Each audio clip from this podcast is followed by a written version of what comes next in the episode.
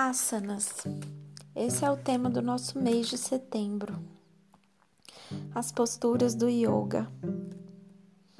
Quando eu faço asanas, é como se eu estivesse movendo meu corpo de um jeito completamente inusitado, de um jeito que eu nunca fiz ou não estou acostumada. E aí eu consigo me percorrer percorrer minhas dificuldades físicas, minhas limitações. Fazer posturas de yoga, para mim, é também descobrir coisas novas sobre mim mesma. E isso significa liberdade. Liberdade para movimentar o corpo. É um presente e é um privilégio mover o corpo, esticar, torcer, expandir os meus próprios limites. Para mim é liberdade dentro de mim mesma. E o meu espírito que mora neste corpo, durante as práticas de yoga, durante os asanas, se conecta mais com o meu corpo. Meu espírito não fica querendo fugir. Não, ele fala: ai, aqui eu quero ficar. Se funde com o meu corpo, se funde com essa casa que escolheu de moradia. Praticar posturas de yoga é como mover meu corpo em alguma poesia. Eu não me preocupo em fazer o asana igual do livro ou igualzinho do professor. Eu faço ele do jeito que o meu corpo quer e me permite. Afinal, meu corpo não é igual ao de mais ninguém, porque seria a postura igual. Ela nunca é igual. Às vezes você olha a postura de alguém e na estética ela está igual ao do livro mas tem muitas coisas acontecendo dentro da pessoa, dentro, nas microposturas, em cada célula. Todo o corpo está se movimentando e tem várias coisas que a gente não vê. E é disso que se trata o asana, daquilo que a gente não vê, daquilo que está no invisível naqueles efeitos mais profundos. Então, quando você está numa postura e você consegue se entregar, você percebe essas coisas de dentro de você que estão acontecendo. E que distraídos com tantas outras coisas, raciocínios, pensamentos, atividades, tarefas, a gente não consegue perceber o que está acontecendo. Muitas pessoas dentro do yoga estimulam uma padronização. Será que talvez você já tenha percebido isso? Padronizam os corpos que devem ser belos, calmos, flexíveis, esticados, todos se movendo igualmente. Existe uma padronização também, existe uma padronização das roupas do yoga, às vezes de itens que você usa para o yoga. Mas tem algo que é impossível padronizar, que é o que acontece dentro e é sobre quem você é. Nós somos todos singulares e por isso a prática do yoga também é. Por mais que a gente busque o método, o passo a passo, a lógica, o yoga, e principalmente aqui falando hoje sobre os asanas, sobre as posturas, O asana, antes de tudo, é uma expressão do nosso interior e ele é para libertar a gente, para libertar os nossos pensamentos, as nossas emoções, a nossa criatividade, a nossa singularidade. Então, se o asana está te prendendo, te travando, te intimidando, te incomodando, se você está se comparando, você está no caminho errado. Porque o asana, ele é feito para fazer você desabrochar. Conta-se que Shiva criou o Hatha Yoga de presente para sua esposa Parvati. E dentre muitas posturas, selecionou 84 como as principais. E os asanas são vistos como obras de arte. Por quê? Porque a obra de arte ela exprime aquele que a está executando, não é verdade? Seja uma tela de pintura ou uma escultura ou um texto. A obra tem ali em si mesma, está exprimindo o seu próprio Criador. E a, dizem também que as obras mais belas são aquelas que te aproximam do Criador, que é a própria beleza expressa. Então, por exemplo, quando você faz posturas de yoga, você sente que o seu caos fica mais organizado, não sente? Você sente que o seu caos interno seu caos mental, o caos que você nem conhece dentro de você mesmo, que te traz mal-estar e adoecimento.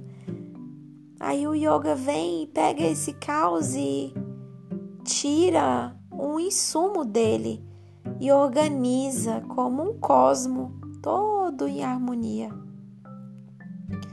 Porque o asana ele é a expressão do homem holístico. Ele busca exprimir ali. Você deve se exprimir no seu asana, se expressar no seu asana, expressar suas emoções, expressar o que você está sentindo. Então, muitas vezes você faz uma postura de uma forma mais dramática, abre os braços, respira fundo, não é? Muitas vezes você faz uma postura completamente enrijecido, porque você também, por dentro, também está enrijecido. A sua personalidade, as suas crenças precisam se tornar mais flexíveis Então, no yoga, a gente aprende que mais vale a constância do que a insistência e horas e horas de prática. Mais importante é você ficar ali na postura, entendendo ela, encontrando um ponto estável e confortável. Se engana quem pensa que você não sua, não se esforça. Tem um esforço sim em ficar ali na postura. E cada dia que você faz um pouco, você deve e pode se esforçar um pouquinho mais. Se propor a esticar um pouquinho mais. Se propor a ficar um pouco mais de tempo ali, prestando atenção. Então, eu diria que o asana avança na medida em que você consegue aprofundar o seu relaxamento nessa mesma postura. Sabe? Sem ficar agoniado, querendo sair do asana com pressa. Quando você deixa a postura fazer o que ela tem que fazer com você. E às vezes isso leva tempo Então, muitas vezes numa sequência rítmica de vários vários asanas, você não encontra essa pausa, esse tempo psicológico que você precisa. E isso é muito importante. Quando você está fazendo um asana, é muito importante você levar a sua consciência para o seu corpo, prestar atenção no que está fazendo, no que está acontecendo, no que você está sentindo. Hoje, para o homem ocidental, aliás, já há bastante tempo, fazer posturas de yoga é algo muito desafiador, porque o nosso estilo de vida ele nos propõe pouquíssimos movimentos. Então, há um século atrás, a nossa vida ela era muito mais dinâmica e movimentada. E eu diria e sempre digo e repito: vida é corpo em movimento. Se você não se movimenta, você está semi-morto porque é o princípio do funcionamento da fisiologia corporal, é o movimento. A gente se recicla o tempo todo. Durante em 24 horas, todo o nosso sangue, ele é filtrado pelo nosso rim. A cada 24 horas, 48 horas, as nossas camadas de células da epiderme se renovam. As nossas unhas estão crescendo o tempo todo. Nosso cabelo, não é?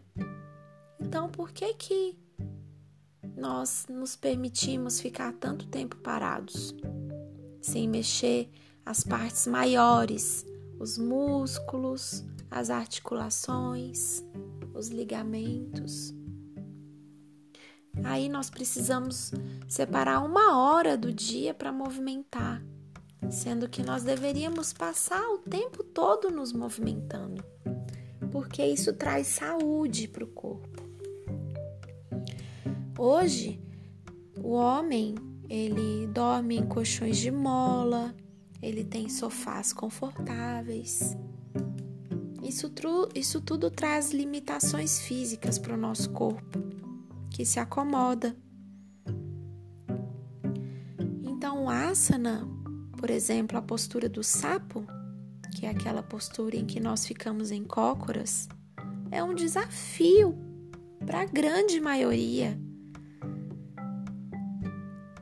E veja bem o quanto isso tem relação com a construção de cadeiras, sofás e privadas. Para muitos, evacuar de cócoras é impossível, sendo que há 100 anos atrás isso era normal em algumas culturas ainda. Fazer coisas agachada de cócoras, conversar numa roda com pessoas de cócoras é comum, é habitual e nós utilizamos vários músculos para isso. Nós utilizamos o nosso corpo para isso. As nossas privadas são altas. A gente não usa nada de musculatura ao ir ao banheiro.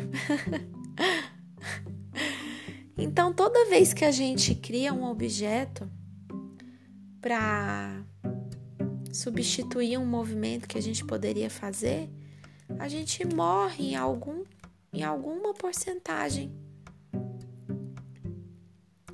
Então, o asana, ele vem despertar o nosso corpo, ativar as nossas glândulas, fazer a gente desatrofiar as, a musculatura, não só responsável pelos movimentos dinâmicos, aeróbicos do corpo, mas também os músculos responsáveis pelas nossas funções mais internas, como a respiratória, né?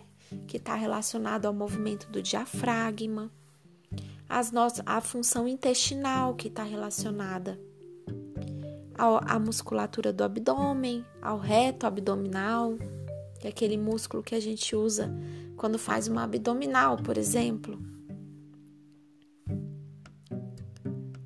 Então, o asana, ele vai despertar o nosso corpo e a nossa mente. Todo o nosso corpo tem relação com a nossa mente.